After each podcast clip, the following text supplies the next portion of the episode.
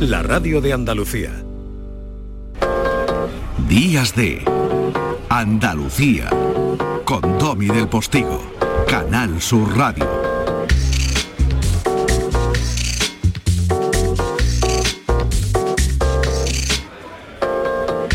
Pues ya estamos aquí, segunda hora de días de Andalucía, que lo son, son días de, días de desembarco, días especiales, días distintos, días únicos, lo son, mañanas de fin de semana que se relacionen contigo respetándote. De otra manera, ¿eh? que te den eh, esa cancha para que eh, te sientas acompañado, pero absolutamente libre, se sienta usted acompañada, si me permite, querida, en el mejor sentido del verbo, del participio, y al mismo tiempo nos acoja, bueno, pues con esta especie de, de luz a través de las ondas que intenta siempre encender la comunicación.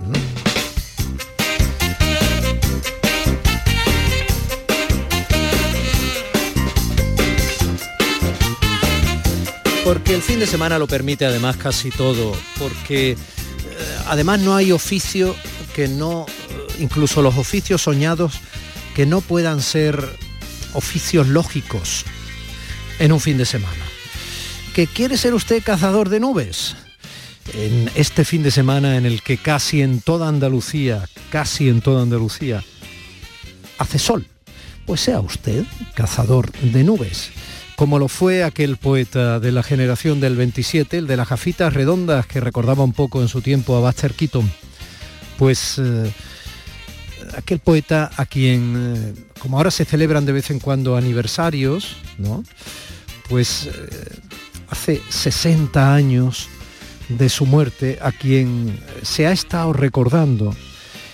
Y esa especie de aspiración de ser, por supuesto una aspiración muy poética, ¿no? Cazador de nubes, estar mirando hacia arriba y ver a qué nube se le echa el lazo, como cuando éramos niños pequeños y veíamos en cada nube un animalito o una forma, pues ha servido de título para una película documental que ha dirigido Jorge Peña, que nos ha vuelto a traer personajes andaluces que pese a que fueron a Madrid, pese a que terminaron en México, pese a que son conocidos en, en las universidades de todo el mundo, pues quizá aquí no les hemos dado el sitio que merecían.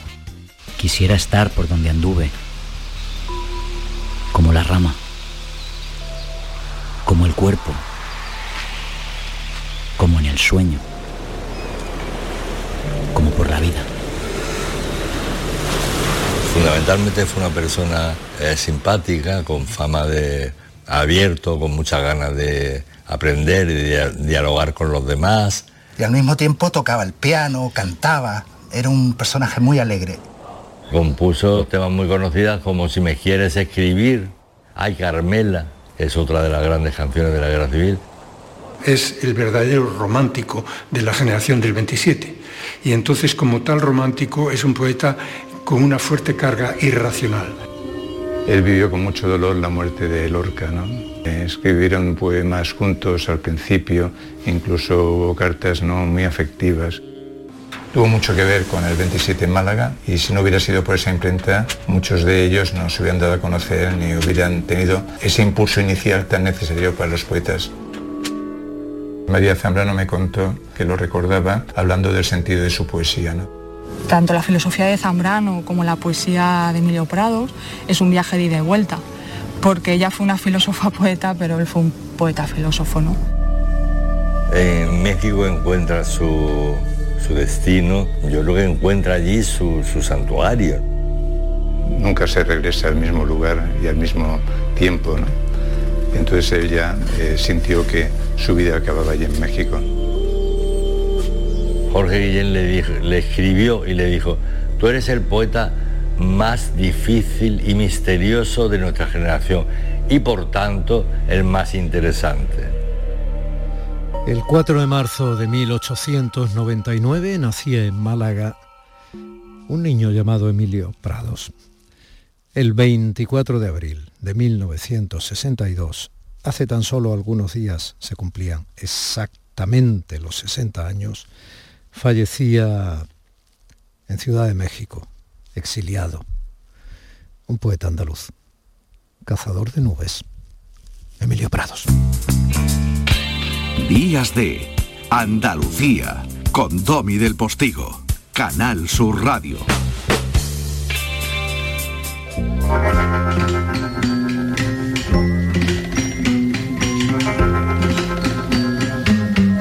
Jesús Recuero, buenos días.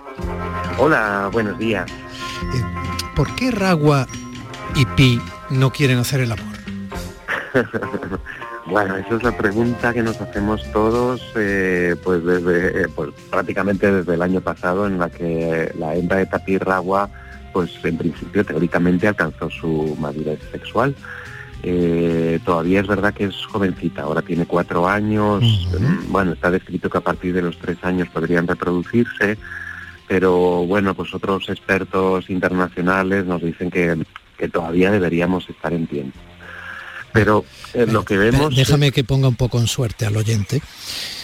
Eh, claro, tú ya lo has dicho, es un tapiz. Algún oyente a lo mejor ha podido confundir un tapiz pero no, vamos a ver. Eh, de antemano Jesús Recuero, que está entrando muy amablemente al juego, es responsable de programas de conservación de especies animales. Bueno, es veterinario y director técnico de Bioparfo en Girola. ¿Y sabes qué pasa, Jesús? Que me ha llamado mucho la atención, bueno, pues que se hayan conseguido en Andalucía, en plena Costa del Sol, unos 80 felices nacimientos de distintas especies, ¿no? Que era una de las noticias que el Departamento de Comunicación nos hacía llegar a los periodistas, pero hay un perro hay una desgraciada, excepción, ¿no? Y es eso, el tapir malayo. Se podría decir que es un fósil viviente, ¿no? Este animal, un extraño mamífero de unos 200 kilos que prácticamente se mantiene igual que sus ancestros de hace 55 millones de años. Esto no es una frase de prensa, esto es real, ¿no?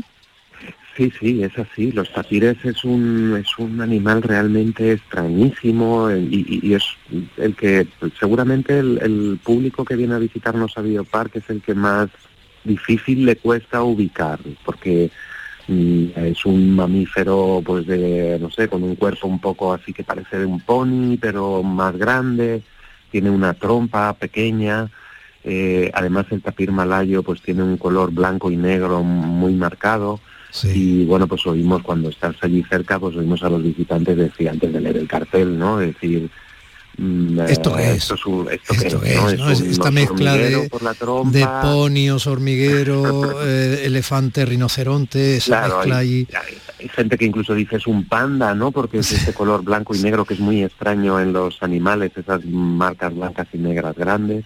Y luego la verdad es que cuando leen el, cartel ven un tapir y dicen, bueno, un tapir, esto no lo había oído nunca. Eh, los tapires efectivamente se conocen eh, fósiles eh, que son prácticamente similares a las especies actuales de hace pues miles de años y ahora mismo pues solamente quedan cinco especies de tapir en el mundo. Cuatro de ellas viven en América del Sur y una de ellas mm, nadie se entiende muy bien por qué sobrevive en el sudeste asiático, que es el tapir malayo, que es el que trabajamos con él en el Claro, y por eso malayo, por, estamos hablando de Malasia, en fin, sudeste asiático. Bueno, es que, vamos a ver, eh, es verdad que quedan unos 2.000 ejemplares ¿no? en todo el globo y 45 están cuidados en zoológicos que procuran de alguna manera su mantenimiento y su reproducción. ¿no? En ese programa de conservación ¿no? participan 23 zoológicos y entre ellos en Andalucía está Biopar, ¿no? que es el único centro de este programa de conservación de animales en España. Y Ragua y Pi, que yo hacía la broma al principio, pues son la esperanza de que ese tapir malayo pues subsista y Biopar tenga el éxito eh, que, merece. Los tapires más o menos pueden hacer este sonido, ¿no?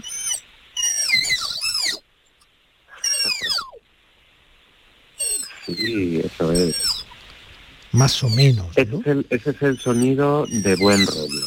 Cuando hacen ese, sonido es que están contentos, normalmente es el sonido que hacen uno a otro um, y, cuando se, reúnen, por ejemplo, que no se han visto dos animales que se llevan bien durante mucho tiempo. Y ese silbido además es el que vemos cuando... Eh, es muy muy exagerado cuando la hembra va a entrar el celo, ¿no? Entonces eh, los dos, tanto la hembra como el macho, pues hacen ese tipo de, silbidos. mm, ahora mismo pues eh, lo llevamos viendo, ese comportamiento y esos silbidos en, en, en Ragua y, y en ti, y, a ver si, si dan un paso más. Pero también te tengo que decir que cuando se enfadan hacen un ruido completamente distinto, hacen una especie de, no sé, una especie de rugido también extrañísimo, que, que tampoco se, se le he oído en ninguna otra especie en ninguna otra especie animal. La verdad es que se comunican bastante pues con, con, distintos tipos de sonidos. Bueno, cuando se enfadan habrá que tener cuidado, ¿no? Estamos hablando de unos 200 kilos, estamos hablando de unos 200 kilos eh, puestos en movimiento, ¿no? Exacto, exacto. Eh, son normalmente son animales bastante apacibles, pero bueno, pues eh, si se enfadan, cargan, bueno, te pueden pasar por encima y muerden. Y los tapires tienen unos, aunque son herbívoros y vegetarianos, pues tienen unos caninos, unos, unos colmillos, pues realmente importantes y pueden ser peligrosos. Bueno, también son vegetarianos los hipopótamos y te pueden partir por la mitad. correcto, correcto, correcto. Sí, sí, sí, sí, Pero es verdad que los tapires son mucho más apacibles. Nosotros a, a nuestros tapires malayos, los cuidadores les hacen un proceso de entrenamiento. Bueno, también hay que decir que estos uh, tapires que forman parte del programa europeo de conservación, todos han nacido en, en cautividad, pues están habituados a ver a gente pero con, con, paciencia los cuidadores les entrenan, les hacen un, les dan unos toques, les, les, rascan como detrás de la oreja y en la base de la mandíbula. Eh, todo esto el cuidador lo hace con una protección, lleva como una especie de escudo de madera cuando se acerca a él para uh -huh. por si acaso el tapiz reacciona mal y eh, lo va rascando por la parte de la mandíbula y, y, y detrás de la oreja el tapir va entrando en una especie de relajación y finalmente se tumba de lado y eh, mientras el cuidador le está haciendo esta especie de caricias, eh, pues los veterinarios podemos eh, trabajar con ellos y nos dejan hacer cosas que en otras especies necesitas anestesia o sería imposible. Claro. Podemos, por ejemplo, sacarles una muestra de sangre de la vena de la pata, podemos hacer una ecografía, podemos eh, revisar las, las, las, plantas de los pies, que en otras es, especies pues pueden tener a lo mejor algún problema eh, podemos hacer radiografías. La verdad es que el, entrenamiento que tienen eh, los cuidadores con, nuestros tapires pues facilita a los veterinarios un montón de procedimientos que de otra forma pues tendríamos que hacerlos con, anestesia. Ya, no me extraña que Ragua y Pi no tengan fácil llegar a término en su relación si están enamorados del cuidador. Pues, pues, mira, podría ser un, una, una, podría ser, ¿eh? pero yo no lo creo. O sea, de verdad que están súper apegados uno con otros. ¿eh? Hay varias, hay varias teorías.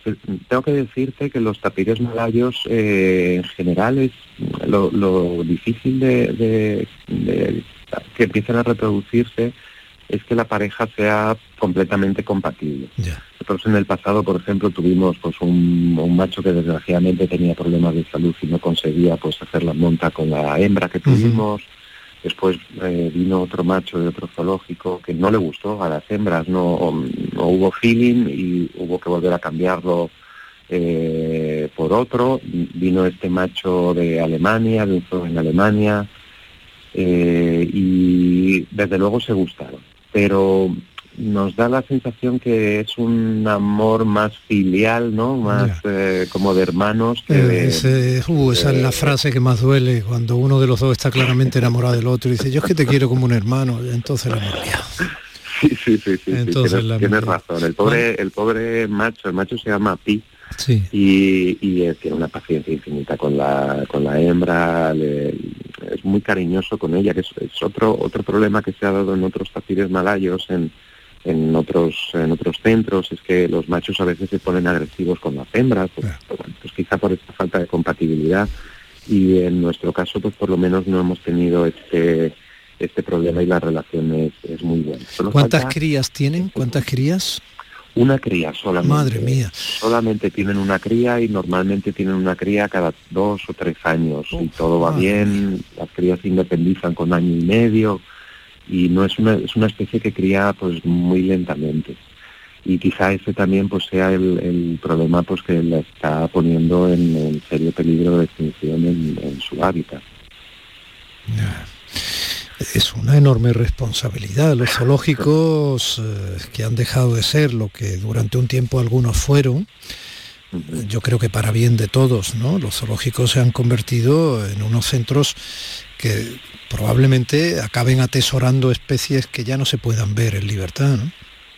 Claro, efectivamente, ha cambiado muchísimo, ¿no? Pues desde pues, quizá los años 70 o así, los zoológicos se han ido transformando en verdaderos centros de conservación, aparte del, papel educativo que tenemos y de, y de crear esa ese amor por los animales y la naturaleza en los visitantes, eh, pues se han, convertido en centros de conservación. Pues, por ejemplo, este, este programa de los tapires, pues, pues podría ser una buena historia, ¿no? De cómo trabajamos todos los dos, eh, pues eh, en Europa, incluso te diría que en el mundo para, para estos casos, en, en coordinarnos, en si tenemos un problema con nuestros tapires, pues podemos buscar un cambio, una pareja mejor, hay siempre una persona y un equipo de trabajo pues eh, pendiente de todos los animales del programa y, mm, cuando hemos tenido un, problema en Zona Girola pues pues siempre hay una persona con experiencia que te ayuda y viene a ayudarte. O igual nosotros pues hemos eh, pues prestado pues todos nuestros conocimientos que vamos acumulando de esta especie de las demás en, para, el beneficio un poco de, las especies y de los programas un poco de conservación situ que se llaman estos programas de cría en cautividad. Muy bien. Jesús Recuero, eh, director técnico de Biopar Fuengirola, eh, enhorabuena por los nacimientos y mucho ánimo. bueno, en la esperanza de que en algún momento esta pareja de tapires malayos puedan eh, dar a luz pues uno de esos ejemplares que son fundamentales en la preservación de una especie que efectivamente no lo tiene fácil. Pues eh, muchísimas gracias por, por, acercaros a, Biopark y, por desearnos esta suerte y esperemos que, con los tapires pues logremos el mismo éxito que con, las demás especies de esto. Jesús, un abrazo muy grande. Seguiremos hablando de animales. Muchísimas gracias. Hasta luego. no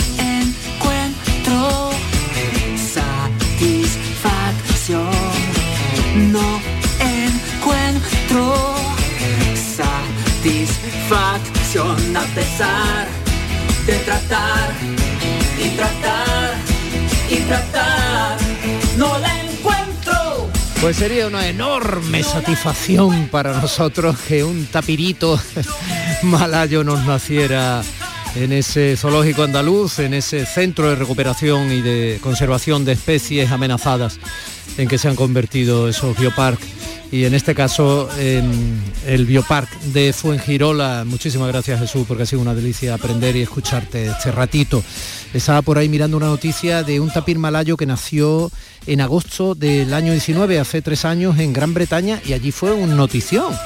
Y bueno, la preocupación cada vez más por esa especie de orden eh, lógico, ¿no? De que todos formamos parte de criaturas de un mismo barco, de un gigantesco arca de Noé, incluso eh, hasta los virus, ¿no? Y de eso precisamente se habló mucho durante la pandemia. Bueno, a ver si nos sale un tapirito malayo y podemos celebrarlo y le ponemos nombre. Lo bautizamos entre todos. Un tapirito malayo que además cuando son pequeñitos, estoy viendo aquí en fotografías, no son mitad blanco y mitad negro, como cuando son grandullones ya, con esos 200 y pico kilos de peso. ¿no? Animal tan extraño, tan curioso. Son, eh, no sé, son como una especie de elefantitos con, casi sin trompa y rayadillos. Eh, una cosa muy curiosa, ¿no? Y luego ya se van poniendo blancos y negros mitad y mitad, ¿no?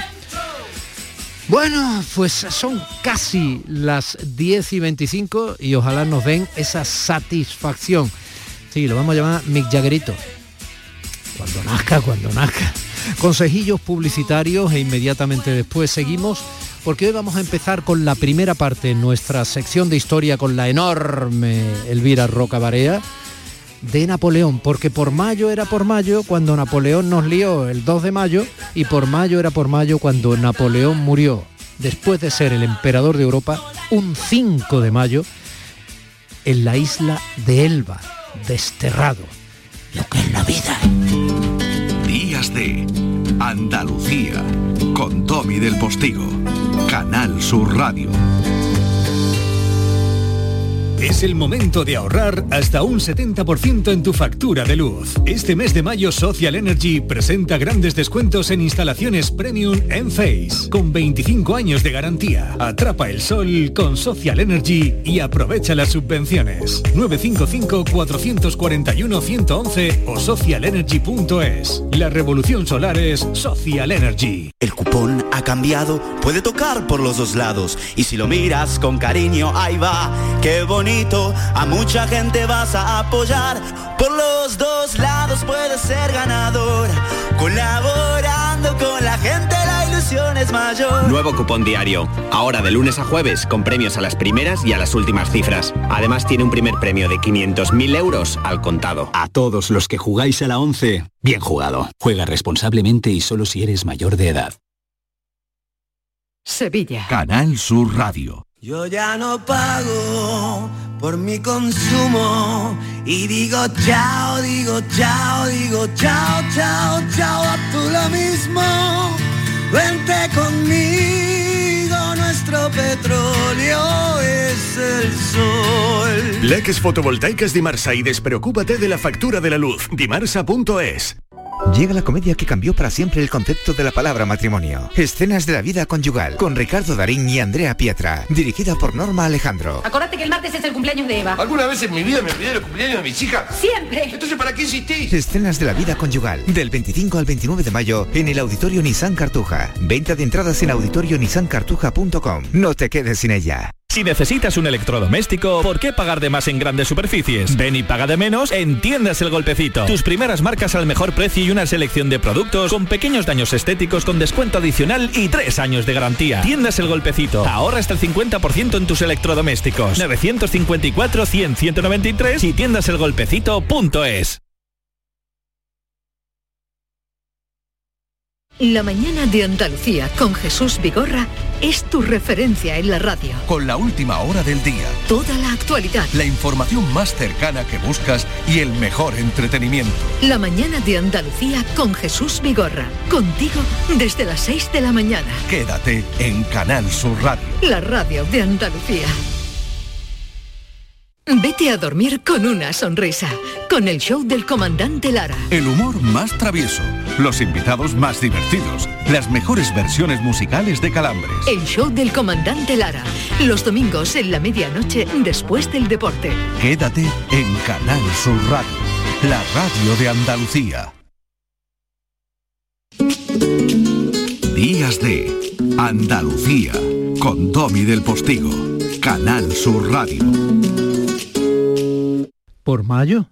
Era por mayo y ustedes dirán, la copla, el verso, nos va a hablar de la feria del caballo que empieza en Jerez, nos va a recordar las cruces que andan todavía. No, no, por mayo, era por mayo.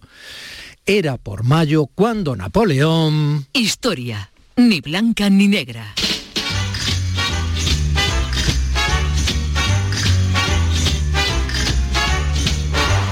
Era por mayo cuando doña Elvira Rocabarea se acordó de que por mayo era por mayo cuando Napoleón... Buenos días, Elvira. Hola, muy buenos días. Fíjate que el año pasado estuvimos hablando del 2 de mayo, creo yo recordar por esta fecha. Sí, señora.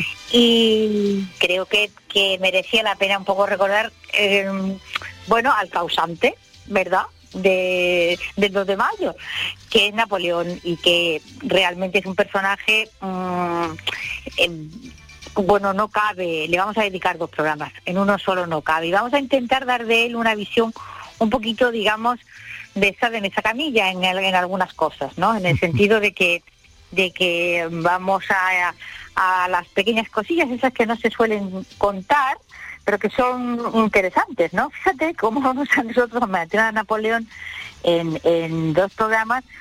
Eh, eh, me he entretenido en mirar biografías. Fíjate que gente le han escrito biografías a Napoleón. Stendhal, Víctor Hugo, Balzac, Heine, Manzoni, o sea, Pushkin. O sea, han escrito biografías Haces de bien, Napoleón. haces bien, plumas- haces bien en traer lo de Pushkin. Es- eso sí que es actualidad. sí que es Está, actualidad. está muy bien. Bueno, estás hablando de literatura, podríamos hablar de cine desde el Napoleón Bueno, de pero Abel Gans, estamos eh, hablando de en- que es, es un personaje que las grandes plumas de Europa le han, se han entretenido en escribirle biografías. ¿eh? Bueno, tiene sentido. Tiene sentido, sí, tiene sentido. Pero mm, en esas grandes cosas a veces no se cuentan otras muy pequeñas. Mira, Napoleón nace en, en Ajaccio, en Córcega, ¿no? Esto sí es medianamente conocido. Ya no lo es tanto el hecho de que su nombre verdadero no es Bonaparte. es, es Bonaparte, es un, es un nombre italiano, ¿vale? O sea que por parte de padre y de madre, eh, su padre era un abogado con eternos problemas económicos, nacionalista corso, contrario a la incorporación de Córcega a Francia. Anda. Y sí, sí, Carlos María eh, Buonaparte, y se había destacado muy notablemente y esto le causa grandes eh, dificultades en distintas ocasiones de la vida. Y en una de las revueltas antifrancesas participa su padre mm, muy activamente y, mm, bueno, prácticamente se tienen que huir y, y- y vivir en los montes ocultos porque eh, porque evidentemente perdieron, ¿no? La- los los eh, eh, que se alzaron contra la, los nacionalistas corsos, ¿no? Y eh, claro, hay un momento en el que hay que intentar estabilizar la situación de Córcega y entonces se manda un nuevo gobernador, que es un tío hábil y este nuevo gobernador tiene la idea de, ah, digamos, hacer una suerte de amnistía y eh, facilitar que los hijos de eh, los oh, principales activistas antifranceses se incorporen a la educación francesa. Y ahí es donde Napoleón va al colegio de Autun, ¿vale? Que es el comienzo de su vida, de su formación militar y, eh, bueno, eh, donde destaca, realmente, mm, él comienza destacando en ese colegio en las matemáticas se tiene un talento enorme para las matemáticas por eso y por lo y por lo mal por el mal genio en el sentido de estar siempre peleándose y, claro, pero es que tiene que pelearse porque se meten con él muchísimo. Dice, este es un colegio al que van pues hijos de generales, hijos de militares, de alta burguesía, que se están formando para el ejército. Y él llega allí hablando su dialecto corso, de una familia que está bastante arruinada, ni lleva muy buena ropa, ni habla muy bien francés, y entonces Un tío, un tío, que niño, un niño bajito. quiero Un niño bajito, No, no, son eh, muchas bueno, no. cosas, son muchas No, cosas. a ver, de pequeño no sé yo si era bajito, ¿no? Oye, tan bajito no era, medía un metro sesenta y ocho, eso es un bulo de los ingleses. Mm. O sea, cualquiera medía en aquella época un metro sesenta y ocho. Esto no hay que... que Bueno, que alto, alto, sido- alto no era. Con esto no estamos diciendo que tenga que ver la estatura con la grandeza personal, pero, pero esas cosas en los colegios y tal y cual, todas son a veces Oye, cuando se Nel- que utilizan. Nelson no era más alto y, y no ha pasado por bajito. Pero Nelson era de, de familia fetén. No, Nelson era inglés, entonces no tenía que le crear Eh, un pues de esa, pues categoría. Ah, claro. está. Bueno, diríamos hoy que, te- que sufrió bullying, pero bien, ¿no? Lo que pasa es que él eso lo resolvió a, a torta limpia en el colegio, ¿no? Y, y no tuvo no tuvo ningún problema en abrirse camino a, a guantazos cuando cuando tuvo que hacerlo, ¿no? Y esto le fortaleció el carácter bastante, la verdad se ha dicho. En fin, a todo esto pues han pasado unos años, ya está en la adolescencia y entonces se muere su padre, ¿no? Y regresa a la casa familiar, que ha sido un poquito reconstruida y un poco tal, pero otra vez hay una serie de revueltas antifrancesas en la isla, eh, su familia unas veces dentro y otro fuera, en to- a todo esto entre medias está la Revolución Francesa, una situación de una inestabilidad enorme y finalmente el padre muere y la madre, al filo de la miseria, decide irse a Marsella donde convenientemente busca un amante que la mantenga porque si no eh, no hubiera podido salir adelante. Dicen las es- crónicas que la madre de Napoleón era hermosa. Dicen que era muy guapa, que era una mujer Stendhal en su biografía, hace un retrato de ella, dice que era una mujer eh, notable en el sentido de que era muy capaz, que era una mujer inteligente, que era una mujer que no se amilanaba con facilidad, etcétera. Y en aquel que- contexto cultural y sociológico, evidentemente la manera de una mujer salir adelante siempre tenía que ser amparada por un hombre. Hombre, evidentemente ella no ni, ni había heredado bienes propios ni los había heredado de su marido, así que eh, a ver cómo se arreglaba aquello. ¿no? No, claro, ni la legislación ni la costumbre le iba a dar una facilidad para que ella se abriera camino como La mujer. cosa es que es ahí en Marsella donde los Napoleón están pasando lo fatal. En este momento se llama eh, Bonaparte, insistimos todavía es Napoleón Bonaparte. Ujú. Conoce a, lo conoce un hermano de Robespierre, que eh, digamos, mm, se fija en este muchacho que ha destacado en el, en el colegio, en el Otum, y que, bueno, está en una situación familiar confusa, digámoslo así. Si hubiera sido Robespierre directamente se hubiera fijado en su cuello, pero bueno. Posiblemente, posiblemente.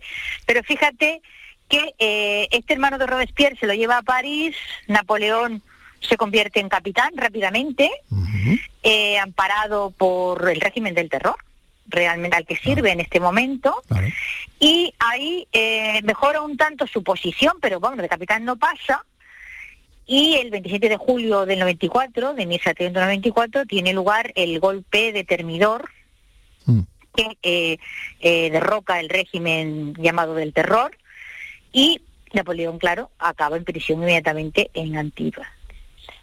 Eh, en la isla de Antigua. Tiene, no, en Antigua, en una prisión que se llama Antigua. Ah, vale, vale, vale. No, no en Antigua. Ah, en Antigua, claro, sí, sí, Antibes, con B, sí, sí. Bueno, que tiene 24 años en este momento. Mm. Es decir, bueno, y, y, ¿y qué va a hacer él? Pues regresa a París, intenta reincorporarse al ejército, porque claro, si, si el ejército francés hubiera decidido prescindir de todos los que de alguna forma u otra habían participado en, en el régimen del terror, pues hubieran tenido que cerrar Francia. Entonces había que recuperar gente y a Napoleón se le recupera y se recupera fundamentalmente en el Departamento de Operaciones, sección de topografía, porque es muy buen matemático. Y es un cartógrafo capaz. De ahí la importancia de tener el detalle de que cuando estudiaba en el colegio aquel y tal, se le daban bien las matemáticas. Sí, se le daban bien las matemáticas y esto fue esto sirvió muchísimo luego en su vida para muchas cosas. ¿eh? Le sirvió en la artillería, le sirvió en, la preparación de las campañas, le sirvió para la intendencia, le sirvió para la organización del transporte de mercancías. O sea, quiere decir que las matemáticas en la milicia han sido siempre muy importantes y eh, en, en la trayectoria de Napoleón, en su carrera ascendente, esa capacidad profesional que él había adquirido, aparte de que le había adquirido, él tenía un amor por las matemáticas. ¿eh? esto, es, esto es importante, es decir, que, es, que era alguien que por gusto estudiaba matemáticas y por gusto leía libros de matemáticas y por gusto hacía teoremas y problemas. O sea, era él le tenía una afición a, a las matemáticas que las cultivó toda su vida y que además le servían como de relax. Mm, y estamos O sea hablando que- ya de 24 años y, y de, Estamos hablando ya de 24 y de, años y y, de regresa amor y de amor alguna de o algo de eso, nada, ¿no? Desa- Todavía. desastre total, no destaca para nada en nada. Es un tipo mal vestido. eh, sí, sí, era característicamente mal vestido. Mm. Es decir, era alguien de quien se hacían bromas y burlas por lo mal que, se, que iba vestido siempre, por, por la falta de aliño, digamos, Ujú. eh, de elegancia. Mm, sí. Sí, sí, era, era algo mm, proverbial, digamos, ¿no? Eh, y mm, una vez que se reincorpora al ejército después del golpe de estado de Termidor, en, en esta sección de, de operaciones, que fu- fundamentalmente se ocupaba de, topografía ¿no? y cartografía, eh, comienza a frecuentar muy torpemente, porque insistimos, es un corso, que no ha perdido el acento de su isla de origen, que eh, no es precisamente bien vestido ni rico y, y, bueno, no, no es alguien que no destaca para nada, pero para nada, ¿no? Y eh, en París empieza un poco a intentar abrirse camino en la vida social. Pero claro, no, no tiene, él no tiene muchas habilidades ni tiene muchas agarraderas. Realmente no las tiene. Hasta que conoce en un, en un salón a Josefina Boarné, Ah, amiga. que eh, tiene cinco años más que él, que es viuda, que tiene dos hijos y que es una mujer que ha perdido, bueno, ella está viuda de resultas de, de la guillotina, o sea, ha perdido al marido en, en el terror, ¿no? Pero ha conseguido sobrevivir ella, ha conseguido mantener a salvo una parte importante de su fortuna. Ella es nacida en la Martinica, eh, o sea, no es francesa nacida en Francia, sino una criolla. Y claro, una parte del, del patrimonio familiar no estaba en Francia. Entonces esto ha permitido a Josefina tener a salvo una parte del patrimonio. Y que no se lo incautaran directamente en las revueltas, vamos. la- O- claro, o- o- o- bueno, vaya usted a saber, o sea, sí, la- sí, bueno, las bien. aventuras de, las, de los dineros son una cosa tremenda. La cosa es que todos En- sabemos que cuando te preguntan hasta en el trivial eh, quién eh, era la pareja de Napoleón, todo el mundo dice Josefina. Y Josefina es realmente importante por muchos motivos. Primero porque ella, en este momento, eh, es una mujer que tiene eh, una vida social eh, intensa en París, que visita los mejores salones y los mejores lugares, se sienta a las mejores mesas, y también le da a Napoleón, digamos, un curso de habilidades sociales, es decir, que le enseña a, a saber estar en sociedad a determinados niveles a- y muchísimas cosas que, eh, que él no sabía. Es decir, él podía ser un topógrafo extraordinario y, y tener unas genialidades ahí durmiendo, pero, pero la verdad es que era un hombre eh, muy limitado por su origen provinciano, por muchas cosas, ¿no? Todo lo contrario de Josefina. Eh, ¿Estaban enamorados? ¿Hasta dónde sabes tú? Ya sabes que Él se estas enamora cosas a mí me- absoluta- absolutamente de ella. Él sí se enamora absolutamente de ella. Hace una pasión tremenda. Las cartas se conservan. Las cartas que Napoleón le escribe se conservan. ¿eh? Entonces, vamos a, a colocar ahí hasta qué punto eh, Josefina es, es uno de los ejes en torno a los cuales pivota la vida de Napoleón y sin ese, sin ese escalón Napoleón no hubiera llegado a ser lo que fue, porque esta mujer que lo eh, que lo posiciona en los salones, que le presenta gente, que le enseña a estar en sociedad, eh, en lo- a los niveles más altos de aquel momento, es también la amante de Paul Bagat. Y Paul Bagat es el hombre fuerte del directorio, que es el régimen que se ha estabilizado después de haber sido derrocado el terror. ¿Él lo sabe? Eh, él lo sabe, claro que lo sabe, lo sabe perfectamente. Eh, lo pasa mal, lo pasa mal, pero está dispuesto a transigir con aquello, porque claro, en este momento, eh, pues la verdad es que la- el favor de Paul Baga le interesa muchísimo y Paul Baga va a ser el, el- el siguiente escalón que va a permitir a Napoleón un ascenso muy importante en el ejército, ¿no? Interesante. Eh, es, es una componente muy compleja y muy difícil. Vamos, que- vamos a decir, Elvira, que en este momento de la vida de Napoleón, Napoleón empieza a ser quien iba a ser luego para la historia, ¿no? Bueno, en este momento es, están colocándose las piezas Vale, en pues, su sitio. pues, pues déjalo aquí. Bueno, pues lo dejamos aquí. Fíjate, vamos a ver cómo oh, Paul Bagat va a transformar a Napoleón, que es amante de Josefina Beauharnais, que es su amante también, en un personaje muy importante en el nuevo régimen. Qué maravilla. Oh, cómo me está gustando esto, Elvira. La semana que viene más. Venga, un besito. La semana que viene más. Un beso.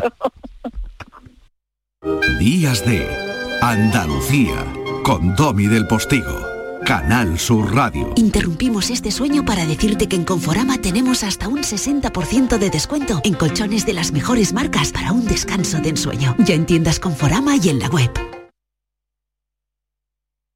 ¿Eres de los que se desesperan cuando no carga un vídeo en YouTube? Vente a Unicable y combina nuestros servicios de fibra, móvil y televisión como quieras. En Unicable encontrarás tarifas de otro planeta. Visítanos en La Rinconada, Umbrete, Cantillana, Santiponce, La Puebla del Río, San José de la Rinconada y Alora, en Málaga. Encuéntranos en unicableandalucía.com. Recuerda, tu operador local es Unicable.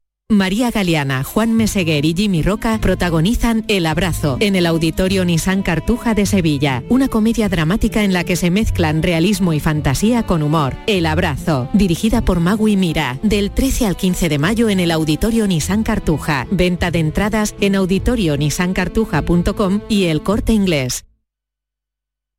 Este Disfrutas de a la una de la y de tarde, la radio. la tertulia de la jugada de Sevilla en Burro Nervión. La gastronomía más canalla se cocina en el barrio de Nervión. Burro Canaglia, en calle Luis Montoto 112. El análisis, el debate y los protagonistas del fin de semana deportivo en Burro Canaglia Nervión. Disfruta de Andalucía y de la radio hasta enamorarte. Escucha, siente y déjate seducir por una tierra repleta de tradiciones, de una gastronomía de bandera, de patrimonio cultural fascinante y una gente única. En Gente de Andalucía, los sábados y domingos desde las 11 de la mañana con Pepe da Rosa. Quédate en Canal Sur Radio, la radio de Andalucía. Días de Andalucía con Domi del Postigo, Canal Sur Radio. Cristina en la red.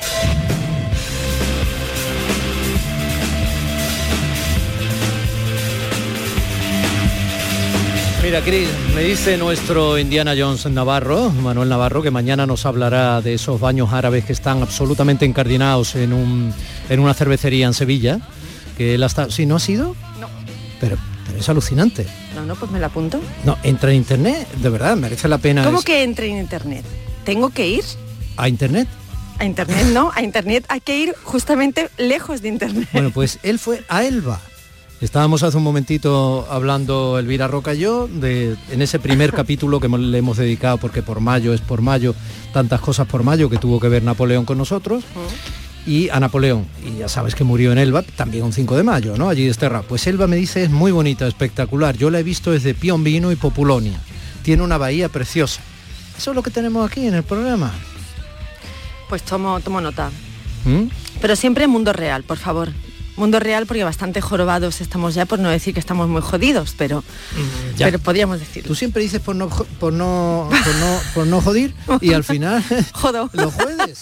Y eso no es exactamente... Aquí está ella, Cristina Consuela, gestora cultural, ingeniera química, mamá de Mariona, como Mía Farro en vestido verde. Al menos hoy. Yo no soy muy del equipo de Mia Farrow, debo decirlo, ¿eh? No, no. Siempre estaré en el equipo de Diane Keaton, pero Mia Farrow me parece una persona... Es que me he equivocado, yo quería decir Diane Ya lo sé, ya lo sé, pero es yo, el de Diane Keaton, es verdad. Eh, sí, Mia Farrow no, Mia Farrow yo no... No, pero es que me he equivocado, es que físicamente no te, Ya. no te pareces No, a... la verdad no. a Mia- no eres muy tuya, Farro. No, no. No, no. Bueno, pues tiempos de mayor esfuerzo y estrés, pero de menor recompensa. ¿Qué tiempos estamos viviendo, Cris? Pues tiempos me encanta, raros. Me encanta que te hayas fijado en esa característica, yo creo, que nos está condicionando a todo como seres de esta sociedad digital. ¿no? Bueno, que nos está condicionando y por no volver a emplear el término del principio. ¿Qué está sonando todo? Que nos está... Bueno, estos son... Es un temazo. Voy a, voy a explicar por qué está esta canción aquí, pero tiene toda la intención. Se llama White Control. Es, es bueno, del grupo neoyorquino Ye Ye Yes, eh, o Ye Ye Ye. Y mm, le he puesto la S, en plan pija, no sé por qué. Y eh, es una canción que yo... eh, me quedo prendada de ella porque he visto una serie a la que recomiendo para entender en cierto modo esto, que te recomendé a ti el otro día, que está en una plataforma una- de una corporación eh, y que se llama The Dropout, la vida, eh, o sea, el, el auge y la caída de Elizabeth Holmes que es un poco para bueno, la Steve Jobs fe- femenina, ¿no? No cuento nada, que la gente se aproxime porque es para que ve, o sea, para que la gente pueda entender hasta qué manera nos pueden jorobar la vida estas corporaciones digitales, ¿no? Eficacia, pragmatismo, decisiones eh, Precipitadas, es, eh, enfermedad, cortoplacistas, eh, estrés, con prisa. falta de memoria, falta de concentración. Y ahí nos quieren... Me está, me está- ¿Qué está diciendo Zapi? Ceranos, está diciendo. Ah, claro, te- claro, el mal, el mal, el mal, el mal teranos, efectivamente. Efectivamente. Sí, sí, sí, sí, sí. bueno, sí. eh, yo solo te había preguntado, ¿qué canción es? White Control. Pero ya sabes, vengo de verde. Hoy tengo que meterme en muchos jardines, Ya o sé, sea, verde no, primavera. No te ajardinas, te aselvas. o sea, vienes selvática. Bueno, eh, he dicho esto, eh, la reflexión me parece fantástica, que hayas puesto eh, como eje de nuestra locura de conversación Sí. De cada sabatina, ¿no? De cada Impredecible. sábado. Tiempos de mayor esfuerzo y estrés, pero de menor recompensa, Sí. son nuestros. Sí, bueno, te, te envié efectivamente el artículo porque lo leí, no sé cómo llegó a mí, Muy interesante. de estas entrevistas o artículos que voy acumulando para leer precisamente los fines de semana. Tengo una carpetita además de en la que digo contenidos digitales o contenidos para leer, ¿no? Y los voy acumulando ahí, entonces este me, bueno, me, me dolió especialmente porque casi todas las personas que tenemos eh, bueno, pues que estamos situados, bueno, yo creo que esto en realidad ya iba a decir perfiles de que estamos más a la intemperie o vulnerables, yo creo que no. Fíjate, yo creo que esto atraviesa todos los perfiles profesionales. Yo ¿no? creo que es transversal, como se Sí, dice ahora, pero sí. evidentemente una persona que está fuera, digamos, de un sistema laboral de 8 a 2 Con protección, por así decirlo. protegido por un comité sindical sí, potente, etcétera, no mm, está a años luz de lo que sucede ahí fuera. ¿no? Sí, entonces en este artículo, eh, digamos que se, la línea que, que marcaba el ritmo de, de esta, de esta reflexión, de este, eh, este artículo de opinión, era que eh, la multitarea, ¿no? Y, la- y las consecuencias... Lo que ahora llaman multitasking. Sí, pero bueno, yo me niego a decir multitasking, multitarea y así nos entendemos todos. Eh, entonces, el- los efectos a corto plazo, ¿no? Porque muchas veces, eh, claro, el problema que tenemos con este, con este abismo en el que nos están empujando es que no sabemos los efectos de este ritmo, de este modelo de vida eh, a largo plazo. Pero a corto plazo las consecuencias son una falta de concentración, falta de memoria, llevas al sistema nervioso central a unos niveles de estrés eh, cuyas precisamente, bueno, que tiene efectos psicológicos, psiquiátricos. Y mi pregunta es si realmente tenemos que mantener o potenciar estas conductas, porque sabemos que a muy corto plazo el profesional o el trabajador deja de rendir eh, al ritmo que, bueno, que, que la empresa eh, requiere o solicita. Yo muchas veces, y fíjate, lo hilé con The Dropout porque dije, qué locura. de- o sea, esta- esto como se habla muchas veces tú y yo aquí de eh, ese mundo que no controlamos, porque no lo controlamos y no lo vemos, que es lo peor. Porque una cosa es la, la ausencia de, bueno, de conocimiento, pero es que es un mundo que está como creciendo en el subsuelo, eh, que no vemos, eh, pues en relación con una serie de premisas digitales o contenidos digitales que no entendemos nadie y, y nos están jorobando, nos están jodiendo mucho la vida real, ¿no? Yo creo que es que la gente está empezando a confundir la vida real con las pantallas. Eh, no todo el mundo, ¿no? Pero hay, Sí, pero muy hay buena generaciones, parte. pero cuidado, ¿eh? Porque llega un momento que si te ven como un avatar de pantalla, como pueden ver a, a, no sé, a cualquier personaje de No, los que salgan en la pantalla, sea una serie de televisión, sea una película o sea un personaje de videojuego, ¿no? En los que cada vez ocupan más horas no solo los niños, Sí, también sí, los adultos. bueno. tarde o temprano Pues- es fácil confundir, aunque no te hayas vuelto loco y sepas que eso es Y la está el, pantalla, pero el sin el querer. metaverso, ¿eh? que todavía no sabemos Bueno, ahora- exactamente ahora- las Ahora consecuencias. se acaba de estrenar la película de, de- Doctor, Doctor Extraño, Extraño, sí, sí. que es ya en un multiverso, ya lo habían hecho con una versión afortunada del último Spider-Man. Marvel es lista, sabe que tiene agotados unos parámetros y ya. Pero es que esa historia de multiverso, en cierto modo, puede ser la metáfora de la gente que ya empieza sin darse cuenta a confundir Total. personajes de videojuego Total. o de pantallas con la vida. ¿Y cuál es el riesgo? Pues que ante un personaje real, real, real, si no tienes esa confusión inducida, demuestras otra empatía. Si tienes que tomar una decisión con un personaje que al final puede ser un personaje de pantalla, aunque sea real, no tienes esa empatía y no te das cuenta. Mira, siendo muy exagerada, yo sé que soy consciente de lo que voy a decir con, los niveles de, exager- de exageración, ¿no? Pero corremos el riesgo de generar eh, pequeños y pequeñas sociópatas. Es decir, a mí lo que más me ha escandalizado de, de la serie que he visto, ya te digo que además vino el artículo por un lado y la serie por otro, dije, madre mía, em, es gente que renuncia a entender al otro, renuncia a ser empático, que es la base de toda relación social, de toda. Es decir, ya sea una relación más o menos profunda, más o menos epidérmica.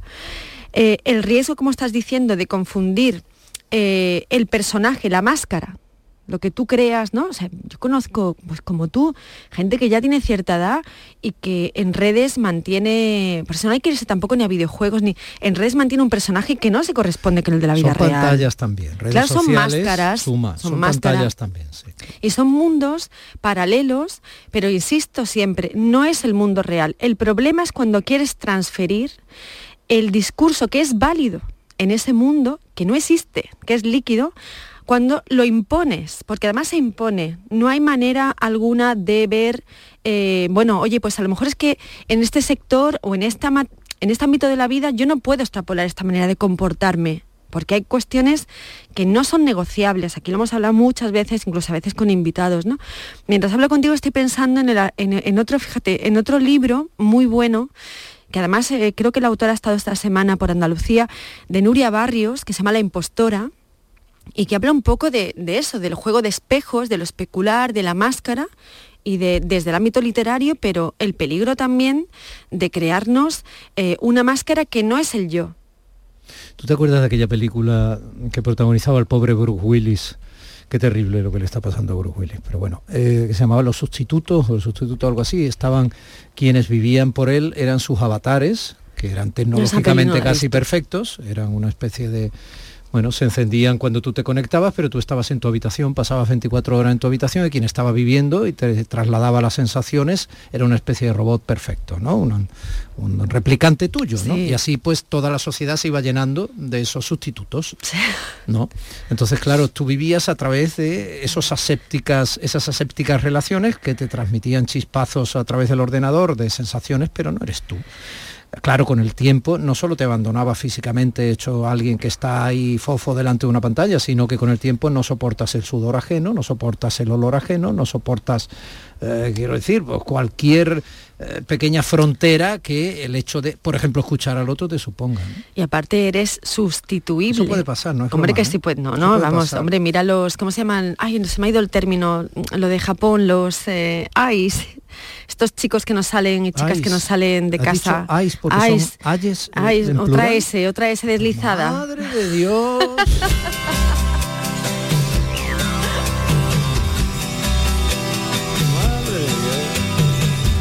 maravilla de canción. ¿Quiénes son los Framing Lips? Pues hombre, es... Maravilla. ¿Te das cuenta? ¿Te das cuenta? no sé, yo dirían los pensaba que íbamos a ver una sevillana de la Feria Jerez, pero dime qué es esto. Bueno, pues un poco en, ese acompañar, ¿no? O ilustrar la charla a través de canciones, pues Do You Realize, no te das cuenta, hombre, los Flaming Lips lo llevaba un terreno más amoroso y nosotros pues no le estamos diciendo a quien nos está escuchando que que se realice que se no, no vamos a ver que no nos creamos todo el problema es que Mira, es todo muy perverso porque estamos tan cansados. El agotamiento, el estado de ánimo no nos acompaña. Eh, entonces, a veces hay que poner un poquito de resistencia. Que hay, gente, hay, gente, a la que le cuesta dinero trabajar, es algo que no dejamos de repetir, pero creo que ha de ser repetido. Sí, y que hay conquistas sociales que hay que apuntalar. Eh, tener un trabajo y una vida buena es algo que se merece todo ser humano. y trabajar, el trabajo nunca debe hacernos enfermar. Es, una locura. Y que a algunos les va a parecer una cosa muy extraña, pero tener un buen trabajo, un buen sueldo y una vida buena favorece una mejor economía. Hombre. Lo otro favorece, favorece una mayor desigualdad y que mm, cada vez menos tengan muchísimo.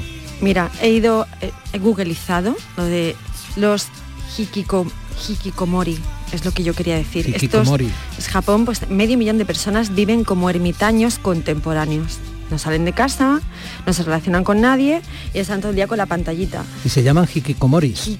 hikikomori. ¿Por qué te cuesta tanto decir hikikomori? Pues mira, hoy tengo la lengua un poco ahí rara, ¿sabes? No sé lo que le pasa, ahora voy a hablar con ella cuando salga del estudio y le voy a decir, a ver qué te pasa con las S y con las Ks. Eh, a ver, dime hikikomori. Hikikomori, deja de... que, te voy a soltar, que estamos en horario infantil.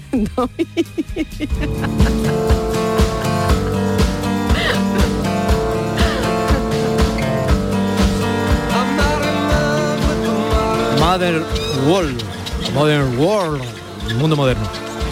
Este mundo moderno, la selva no es de, no, es de los Wolf Parade. Se ha ¿eh? colado ahí. Los Wolf Parade, o sea, ¿qué, es? ¿Parada de lobos? ¿Qué es eso?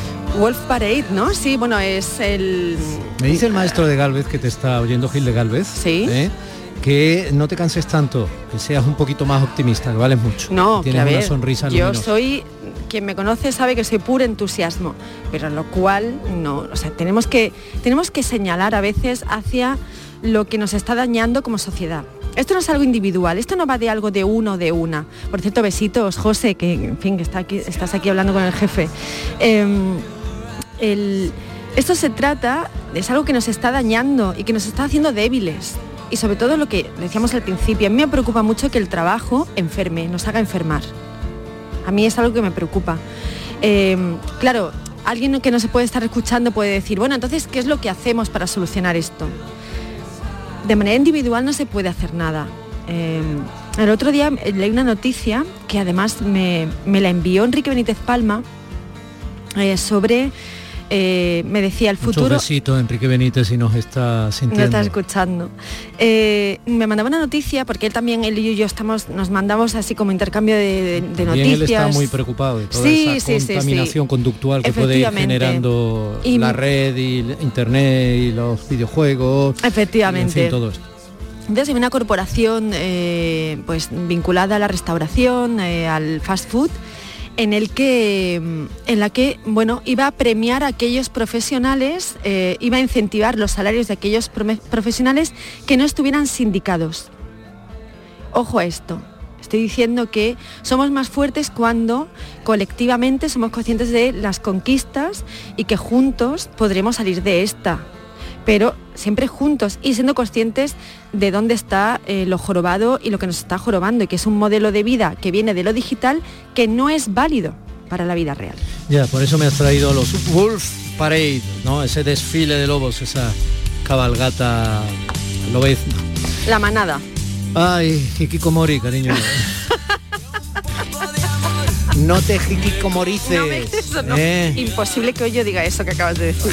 Pero bueno, voy a ir ensayando. Un poquito de amor para ti. Nosotros nos vamos a ir, si podemos, a la Feria de Sevilla, despedirla hoy para directamente de allí ver la iluminación esta noche Qué maravilla. de la Feria del Caballo en Jerez. Pues a la grupa del mío, niña. Se quedan en las mejores manos del entretenimiento a través de las ondas. Un tío con mucho corazón, acompañado de una princesa como es eh, mi Anita Carvajal y su equipazo de gente de Andalucía. Pepe da Rosa. Que nos vamos todos juntos a caballo. Jerez. Familia, hasta aquí hemos llegado, pero mañana más. Un abrazo gigantesco. Gracias. Domi del Postigo en Días de Andalucía. Este programa que acabas de escuchar y todos los que te gustan están siempre en la radio a la carta de Canal Sur. Descárgatelos para escucharlos cuando quieras y donde quieras y con quien quieras. Quédate en Canal Sur Radio, la radio de Andalucía.